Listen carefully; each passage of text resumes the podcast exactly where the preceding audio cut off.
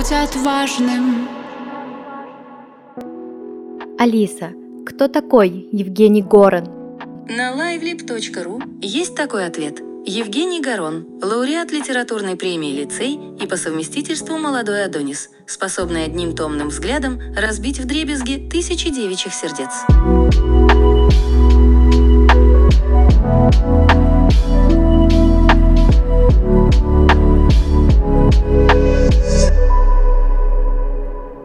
Женя, привет! Мы очень Привет. рады тебя приветствовать. А, у нас сразу вопрос. Как в твою жизнь попала поэзия? Как ты пришел к тому, чтобы писать стихи? В одном интервью я услышала, что ты сказал, мол, «Э, ничего больше в этой жизни не доставляет такого удовольствия. Расскажи свою историю. Господи, наверное, я был, а, не знаю, что, что со мной было. Ну, потому что это как бы как удовольствие, так и а, бремя. На самом деле, а, я должен сказать, что я неосознанно писал стихи, наверное, лет шести, и все время как бы отбрыкивался, отнекивался от них и думал, что нужно заняться чем-то другим. Потому что как бы в детстве, когда ты рифмуешь что-то, а, неосознанно какие-то слова, это доставляет тебе удовольствие какое-то странное, скрытое. Потом наступает пубертатный период. а, Ты, как и большинство твоих сверстников, наверное, а, тоже пытаешься как-то справиться со своими смешными э, любовями а, посредством достаточно плохих стихов. Да, но я стал замечать, наверное, после 20, что они на протяжении всей жизни со мной. То есть я постоянно что-то пишу. И только потом я решил, что нужно, наверное, как-то посерьезнее к этому делу отнестись. И я стал углубленно заниматься изучением литературы и стал посвящать этому все свое свободное время. Но ведь в какой-то момент, а, как ты говоришь, это было, и дальше ты в какой-то момент почувствовал, что надо, хочется, пора. Но а, вот этот потенциал, да, по сути, он, я его отношу в своей парадигме к некому творческому, и что-то сильно влияющее позволяет этому потенциалу проявиться. Вот что, если вспомнить, окунувшись туда, позволило тебе поднять, так скажем, это наружу и начать писать?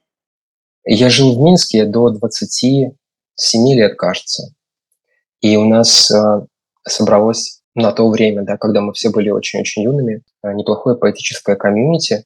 И это все было так необременительно и здорово. То есть вы собирались у кого-то на квартире, проводили поэтические квартирники, э, читали стихи, чуть-чуть выпивали. И потом я помню, что в Минске у нас был бар Дом культуры, и по пятницам там устраивали какие-то поэтические чтения, открытый микрофон. Вот я каждую пятницу ходил читать стихи. И я, наверное, из-за какой-то заниженной слишком самооценки, то ли я себе не верил.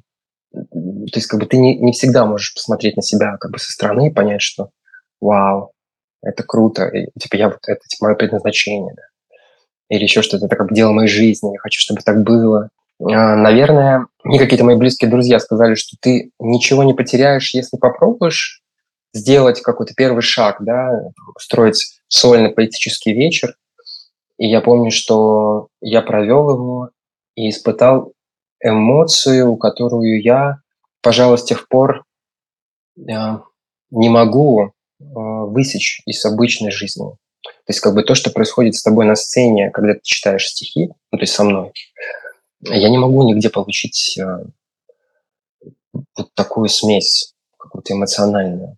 И я, конечно, стал гоняться, э, гоняться за этим, потому что тебе требуется еще, еще, еще, еще, еще. Я не могу сказать, что это всегда, вернее, я не могу сказать, что это только как бы какие-то позитивные эмоции, столь позитивные, столь негативные, но об этом мы поговорим чуть позже, наверное. Но это очень странная смесь. Очень странная смесь какого-то сладкого и больного. То, что с тобой происходит. Ну, то есть это вот окружение, та среда, в которой ты находился, и важным толчком стала вера. Вера твоих близких, которые сказали, Жень, давай, попробуй. Да, И вот это, это очень открыл. удивительно. Это очень удивительно, мне кажется, э, всю жизнь свою и до сих пор я сражаюсь с тем, что э, мне не всегда открывается. То есть мне самому не всегда открывается про себя все до конца. То есть э, как будто бы мне постоянно нужны э, какие-то подтверждения извне. То есть в моменте, когда это со мной происходит, когда я стою на сцене или читаю стихи, или в моменте, когда я закончил, а, вот отошел от листа, и передо мной лежит стихотворение, и я прям все понимаю. Я понимаю, что вот это то, чем ты должен заниматься, это как бы твое, это твоя стихия, ты на своем месте. А потом как, как начинается какая-то бытовая жизнь, тебя немного сносит туда. Поэтому нужно почаще как-то себе напоминать. Мне в первую очередь. Но это еще получается элемент э, психотерапии, да, некий такой самоисцеление или самопознание, можно так сказать? Я вообще э, с каким-то э, страхом, наверное, и оторопью э, думаю, что за всем этим желанием э, сидеть с листом и изливать ему какие-то свои проблемы, сомнения, переживать болезненные или радостные э, ситуации, за этим как бы не стоит какого-то большого высшего смысла, там, не знаю, промысла, а, какого-то дара, да, то, что тебе вручили, то, чему ты служишь. Потому что мне кажется, что э, по большому счету как-то всегда себя лечишь, да, в первую очередь. Ты помогаешь себе избавиться от, э, от чего-то мрачного, что завелось у тебя внутри.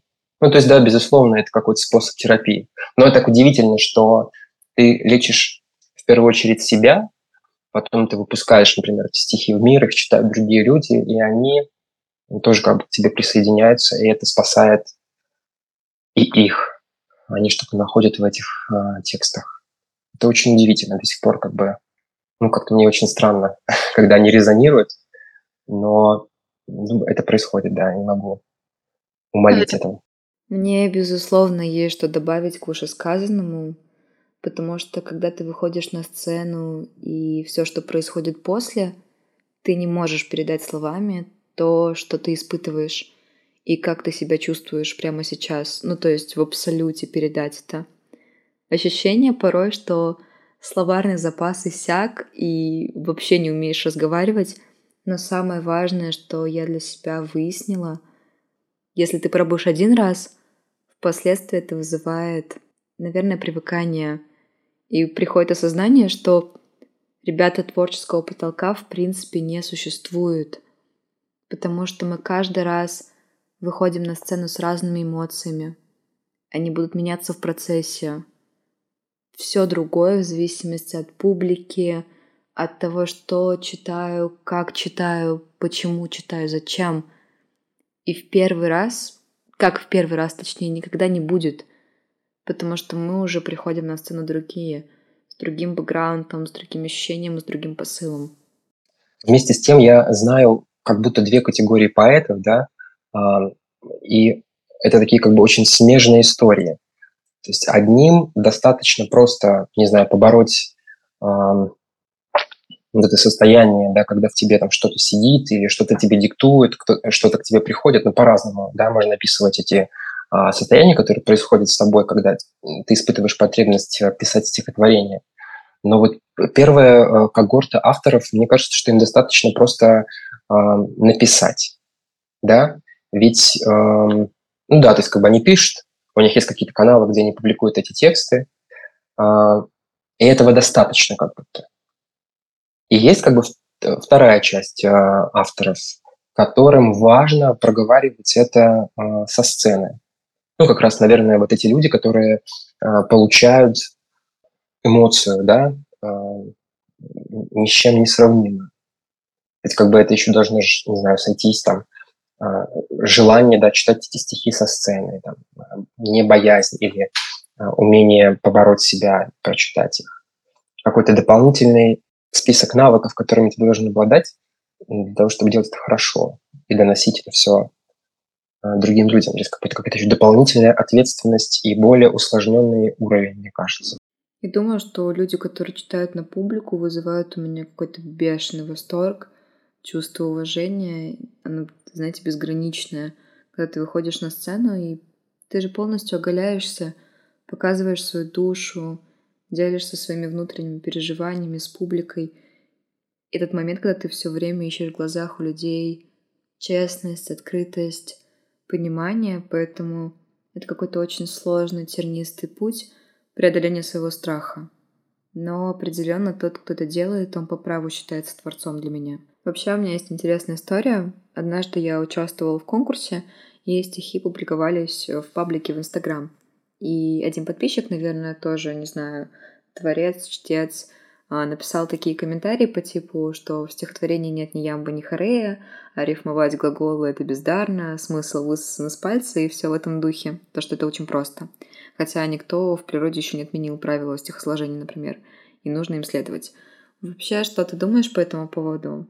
Изложение мыслей в рифму, утратило ли это свою ценность сейчас, или все так же люди следуют этому? Мне просто кажется, что э, сейчас особенно уже нет никаких канонов абсолютно, да, потому что мир поэзии, направлений, течений, школ, он настолько как бы изобилен, что любой человек с любым запросом, э, открыв для себя поэзию, он сможет найти что-то для себя. Ну, пусть не с первой попытки, не со второй, не с третьей, но рано или поздно он, конечно, обязательно найдет. Э, вопрос в другом. Вопрос в том, что культура вообще э, учит нас относиться к поэзии как к какому-то сакральному храму. Да. Есть наши ожидания от того, что считается э, хорошим стихотворением. Э, то есть это какой-то просто там, сакральная корова. Э, и в данном случае просто представление молодого человека о том, что такое хороший стих, и, например, ваше представление об этом, они просто не сошлись, потому что в его понимании это, наверное, Харей и Ямп, а в вашем что-то другое. Это не значит, что ваше стихотворение плохое, это не значит, что он дурак. Это просто э, разность ожиданий. Да, и того опыта наверняка, который у этого молодого человека присутствует. Я не думаю, что, э, безусловно, как бы люди, э, которые пишут в рифму, да, они есть сейчас, но также очень-очень много людей, авторов, да, поэтов. Они, там, не знаю, используют верлибр, белый стих, все что угодно. Вообще, как бы э, э, значение того, что сегодня является стихотворением, оно э, настолько как бы размыто, бывает там, стихотворение там, две строчки, абсолютно не рифмованные, но ты понимаешь, что это стихотворение, да, потому что оно тебя заставило пережить какие-то определенные эмоции, да, в какой-то сильной степени интенсивности. Поэтому я бы, ну, как бы это какое-то невежество, наверное, думать, что э, хорошие стихи – это только те, которые в рифму. Жень, а вот часто творцы, не знаю, будь то художники, поэты, архитекторы, да кто угодно, они, знаешь, как будто бы стоят на тропинке с двумя табличками, а вот здесь я иду следовать тенденциям времени, а, отвечать в угоду, ну, зная то, что сегодня пользуется спросом. А вторая – это делать э, что-то, а, что идет от сердца, что идет изнутри. Вот ты как раз сейчас сказал про, ну вот, как бы на уровне ощущений, на уровне того, как ты это ощущаешь. А стоял ли ты когда-нибудь на таком пути, что выбираешь между тем и тем? Следовать тенденциям или все-таки вот э, от сердца? Наверное, нет. Безусловно, я задумывался о том, как сделать так, чтобы как можно больше количество людей э, читали мои стихи, но я как-то только так мельком посмотрел в ту сторону и подумал, что не-не-не, не, мне не туда. Потому что мне просто кажется, что, эм, не знаю, ты как бы в обычной жизни очень часто идешь на компромисс, на какие-то сделки, не знаю, постоянно выбираешь, а, не знаю, подвигаешься, а, делаешься гибче, уступаешь, да, потому что жизнь, она неоднородная, ты как бы очень много разных ситуаций преодолеваешь да, по пути. И, а мне вот хотелось бы, чтобы был какой-то отсек моей жизни, какая-то та часть, где все существовало бы по а, по моим канонам. То есть как я придумал, а, так все будет. Я там главный, и я решаю, как, чему быть и происходить. И мне наоборот кажется с течением времени, что меня э, сносит в сторону какого-то э, интеллектуального усилия. То есть как бы я заставляю э, своими текстами проделать людей это интеллектуальное усилие, да, чтобы они остановились и подумали, что хотел сказать автор, из чего это состоит. Почему здесь он использовал вот такой образ, вот такую связку слов, а, почему здесь вот это, а не то, да? То есть как бы это не упрощает задачу читателю. Тогда как, наверное, простота смысла, да, когда ты очень легко усваиваешь э, прочитанное, да, оно ну, доступнее для более широкого круга. То есть ты, ну, как бы, я, наверное, могу как бы сделать это усилие и быть доступнее для читателя, да, для обывателя. Но я не понимаю, зачем. Ну, потому что как бы мне нравится вот такая поэзия. Наверное, я даже не могу написать какой-то, эм, не знаю, ну, я же не могу как бы быть не собой, а, да, в этой как бы своей части. Поэтому нет, нет, хочу оставаться собой, делать то, что мне нравится. Ну, как бы не думать о том, что это как бы понравится 20 людям, а не двум тысячам. Но зато как бы эти 20, они просто э, герои, да, мои. Но мне кажется, что это как раз-таки про проявленность, про выбор себя, про то, что важно следовать своему сердцу и понимать, что в первую очередь поэзия лечит тебя и делает тебя собой, позволяет раскрываться людям, и на самом деле это уже вопрос времени, кому нравится или не нравятся стихи. Очень клевая ставка была про то, что поэзия заставляет именно думать, потому что когда я читала твои стихи, мне искренне хотелось понять, а что здесь, а почему это, вообще какой смысл вкладывает автор. Понятное дело, что накладывается какое-то собственное восприятие, появляются новые мысли, веяния, которые так или иначе ведут тебя к какому-то логическому заключению – но очень круто, когда поэзия — это не только про чувственные ощущения, а когда это заставляет обращаться к своей голове, к мыслям и думать масштабнее, обширнее, глобальнее, что ли. Поэтому это особо ценно в стихах. Да, это правда, это так, но э, ну, не, не, скажем так, не очень большое количество людей готово на эти подвиги, да. Ну, то есть в режиме, э, не знаю, э, современного времени, в течение жизни, да, вообще как бы, где там сторис, 15-секундный какой-то ролик, да, который живет один день, это главный формат, где все-все очень-очень-очень быстро происходит, очень большие скорости, а тебе нужно как бы остановиться там и на чем-то подумать, да, почему ты должен останавливаться, думать еще об этом, о каком-то стихотворении, когда у тебя масса других дел. Ну, то есть это как бы, эм, ну, как бы это требует от тебя большого количества затрат, энергии, усилий, да, но просто кажется, что наверное, люди, которые делают это, им зачем-то это нужно, важно. И как бы в награду да, за это им открывается что-то такое, а, что недоступно другим, которые прошли мимо. Ну, мне, по крайней мере, хочется в это верить. А вот если мы заговорили на тему проявленности, если я не ошибаюсь, у тебя есть модельное прошлое, верно? А, да, да, был такой грешок по молодости. Вообще, наверное, слово проявленность мы слышим слишком часто в последнее время – Везде проявись, покажи себя, свой внутренний мир. Ты как человек, который выступает и пишет стихи. Какой смысл ты вкладываешь в слово проявленность уже сейчас? О, это очень интересный вопрос, конечно. Не знаю, но мне кажется, что ты, ты-то про себя с какого-то определенного, ну, типа, отрезка, да, жизни понимаешь какие-то вещи. И либо ты э, следуешь за собой, либо ты, не знаю, идешь на поводу у стереотипов того, что правильно и должно, да. Порой как бы вообще это не твои мысли, да, они навязаны тебе, не знаю, там, социумом, обществом, окружением. Ну, я не знаю, это, знаешь, как, э, это как родители, которые говорят тебе, главное – высшее образование. Вот ты получи диплом, потом делай, что хочешь. Например, я такой, ну, наверное, да. Но сам-то ты как бы не понимаешь, зачем это тебе, хочешь ты этого а, или нет. Но есть какие-то абсолютно твои истинные желания, которые, ну, типа, с тобой. И ты такой сначала не доверяешь себе, думаешь, ну, блин, наверное, нет. Наверное, что-то я себе придумал. Пойду-ка я, конечно, поступлю в этот вуз, найду себе работу. А, а дальше там что, не знаю, куплю себе машину, возьму квартиру в кредит. Ну, причем, как бы, это же, ну, типа, это неплохие вещи. Вопрос в том, чего ты на самом деле хочешь. Э, твои ли это желания?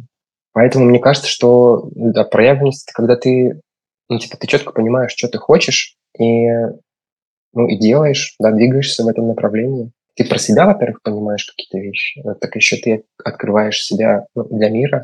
Ну вот в продолжение э, этого вопроса стихи и слово — это твой инструмент для самовыражения. А дают ли тебе стихи внутреннюю свободу и целостность, которой порой каждому из нас так не хватает? Ну, безусловно, ну, это абсолютная степень свободы. Да, да, это просто бездна, это океан. Ну, это какая-то, это типа абсолютно твой мир, существующий по твоим канонам. В нем все происходит так, как ты того хочешь. И ты выражаешь это все тоже самостоятельно, так, как ты хочешь, с помощью слов.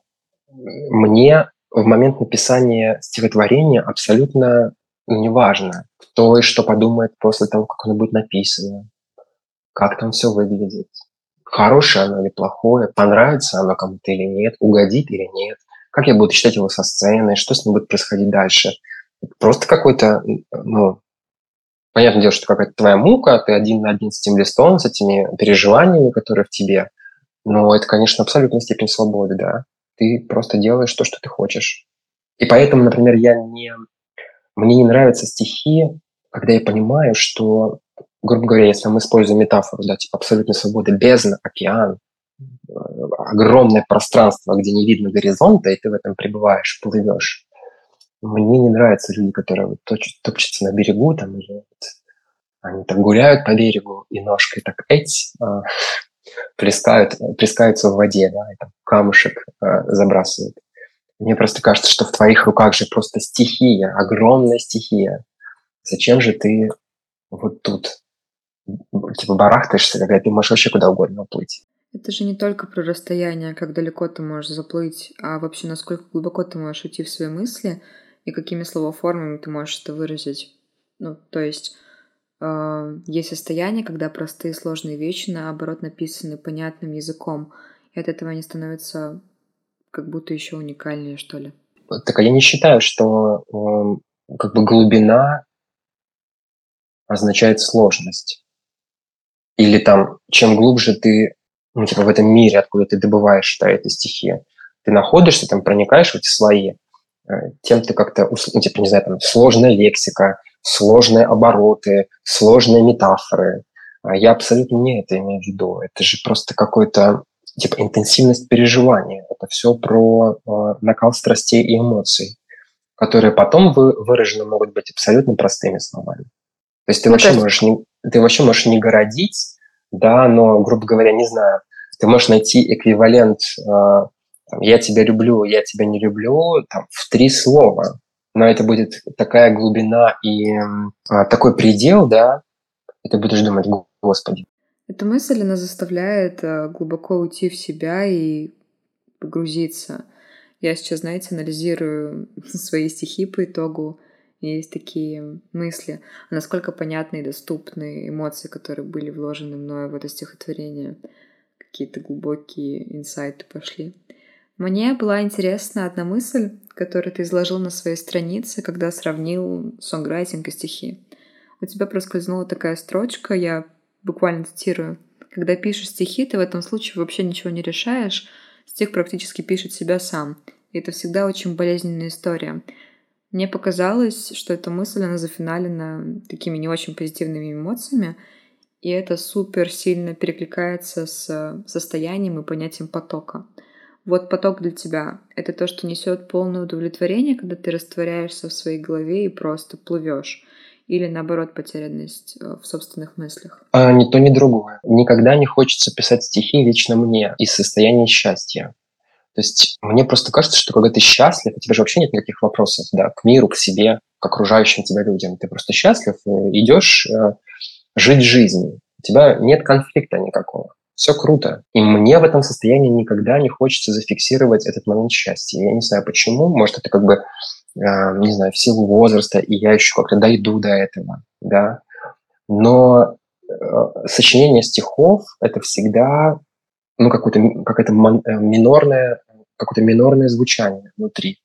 Они никогда не рождаются из э, счастья и радости, какого-то э, спокойного созерцания жизни. Это всегда что-то что другое, другая сторона. То есть можно сказать, что твое творчество рождается во время внутреннего конфликта? Ну да, безусловно, тоже есть. Ну и правда, что когда ты проваливаешься туда, ты ты как бы не отвечаешь. Ну, ты, ты думаешь, конечно, что ты, типа, не знаю, ты все, ты ходишь, функционируешь, дышишь, пишешь, бубнишь. но есть что-то еще, за что ты не отвечаешь. Мне просто очень не нравится вот эта эм, мысль, мнение о том, что типа нам диктуют. Есть какая-то муза, которая приходит, гладит тебя по головке и давай. Но что-то происходит, что-то присутствует, какая-то сила, какой-то толчок, что, э, что говорит, так, все, сейчас мы идем писать текст. И пока ты не напишешь, не отдашь, а, все, то с тебя это не слезет, никуда не уйдет, не даст тебе воздуха. Конечно, очень такая, да, странная, болезненная штука, и как бы выстраивание взаимоотношений с этими, не знаю, силами, да, с какими-то силами, потому что я не раз это испытывал, когда ты, ну просто ты живешь какую-то свою бытовую обычную жизнь, стоишь в магазине за хлебом, а, не знаю, ведешь деловое совещание, разговариваешь с человеком, но ты просто как будто проваливаешься, и все тебе говорит. Все, беги, бросай, иди, а, ныкайся куда-нибудь и пиши. Я просто сейчас максимально кричу внутри, у меня так же. Я никогда не пишу стихи в состоянии счастья, и тоже не могу объяснить, почему так происходит. Наверное, просто нет тех эмоций, которые нужно выплеснуть, потому что счастье ты его держишь где-то внутри, и оно подсвечивает моменты жизни, когда рутина больше не рутина или обыденность. Мой путь — это рефлексия, когда я выхожу на общественный балкон в подъезде, сажусь на лестнице и начинаю что-то напевать, и рождаются строчки. И затем я понимаю, что есть эмоция, которая глубоко внутри сидела, и вот наконец-то набрела дом на бумаге, и теперь просто живет в моем стихотворении. Я думаю, что важно как бы обозначить и сказать, что на самом деле, да, вот мы говорим об этом со стороны, и всего этого появляется какой-то очень что ли, романтичный флер, да. Живешь, потом что-то происходит, какая-то сила тебя заставляет, ты пишешь. Но на самом-то деле это ну, типа, очень неудобная штука. Ну, потому что как будто это ну, выше всего. Ну, то есть как бы это забирает тебя полностью у твоей обычной жизни и не отпускает ровно до тех пор, пока ты ну, ну, не отдашь, не выплеснешь, не закончишь. Это очень делает тебя неудобным в быту, рядом с твоими близкими людьми. Это очень как бы э, может ранить их или приносить какие-то болезненные эмоции, потому что ты становишься дико неудобным, колючим, ты расфокусирован, ты не можешь ни на чем сосредоточиться. Тебе просто хочется, чтобы тебя поскорее оставили в покое с самим собой на какое-то странное количество времени, ты не знаешь, сколько у тебя это займет, и просто дали этому произойти.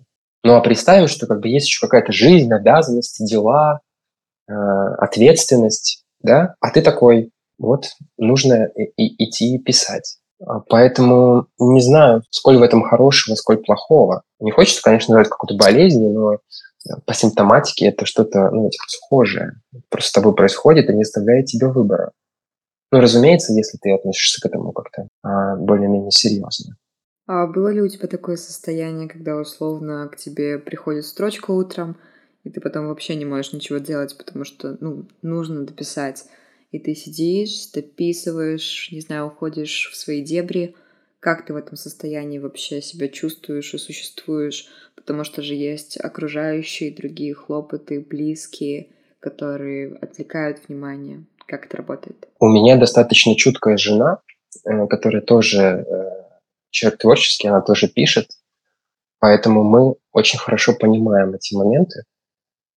И я всегда могу прийти и сказать, что вот ну, типа, ко мне пришло, мне надо. И я всегда получаю да, эту возможность. Мы даем друг другу время на то, чтобы э, пойти и написать. Ну, как бы, ну, мы понимаем степень этой важности э, друг для друга. То есть как бы ты да, просто подбираешь себе партнера, который готов тебя с этим терпеть, а, и тогда все чуть проще. Это вот к началу разговора, да, возвращаясь, то, что это поддержка, поддержка, которая тебе нужна была на старте, и поддержка, которая есть сейчас. То есть такой важнейший элемент, мне кажется, не только для тебя, Жень, но и для меня, Жень, и для всех Жень, и вообще для всех людей, в принципе, потому что это такой важный элемент, который дает очень клевый толчок.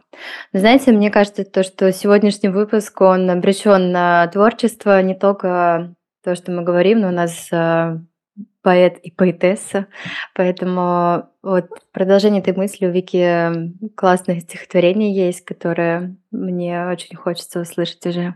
А, на самом деле будет небольшая предыстория, потому что мне хочется посвятить это стихотворение себе в первую очередь и людям, которые иногда не понимают, как быть со своим творческим потоком, со своей творческой идентикой. И вот как раз, а, когда Женя вначале рассказывала о том, что а есть ли вообще да, смысл какой-то писать, а надо ли оно мне, когда ты находишься в творческих дебрях и не понимаешь. Однажды я услышала фразу такую хорошую, иногда круто побыть никем. Иногда круто очень сильно погрузиться в себя и дать выплеснуть а, дать возможность выплеснуть все свои эмоции, все свои чувства вовне, и неважно, а, как то, что поймет, главное, как вы ощущаете себя в моменте. Поэтому небольшой, но очень емкий стих. Можете уничтожить меня рваными книгами, перевернутыми буквами, недописанными стихами. Можете плюнуть в лицо, оставив где-то на обочине между двумя путями.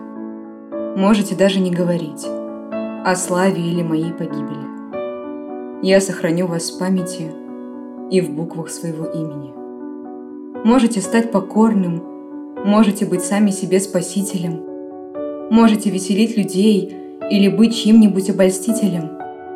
Даже не знаю, что лучше – казнь или порицание. Я нахожусь лишь на грани собственного существования.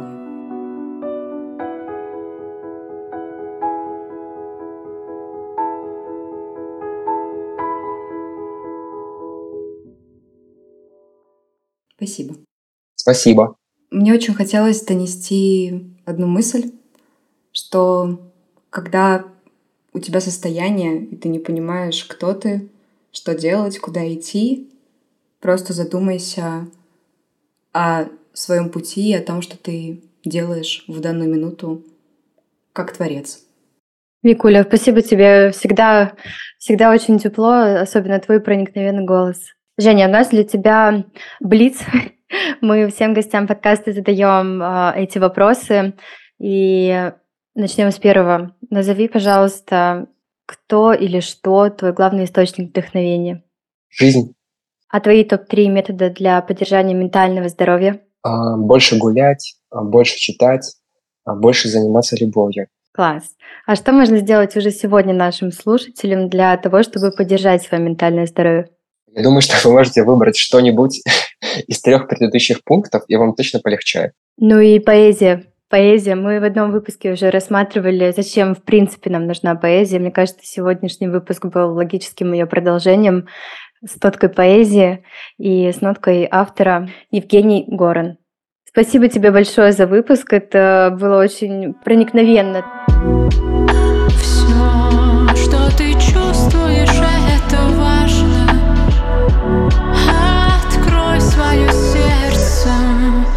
Отважным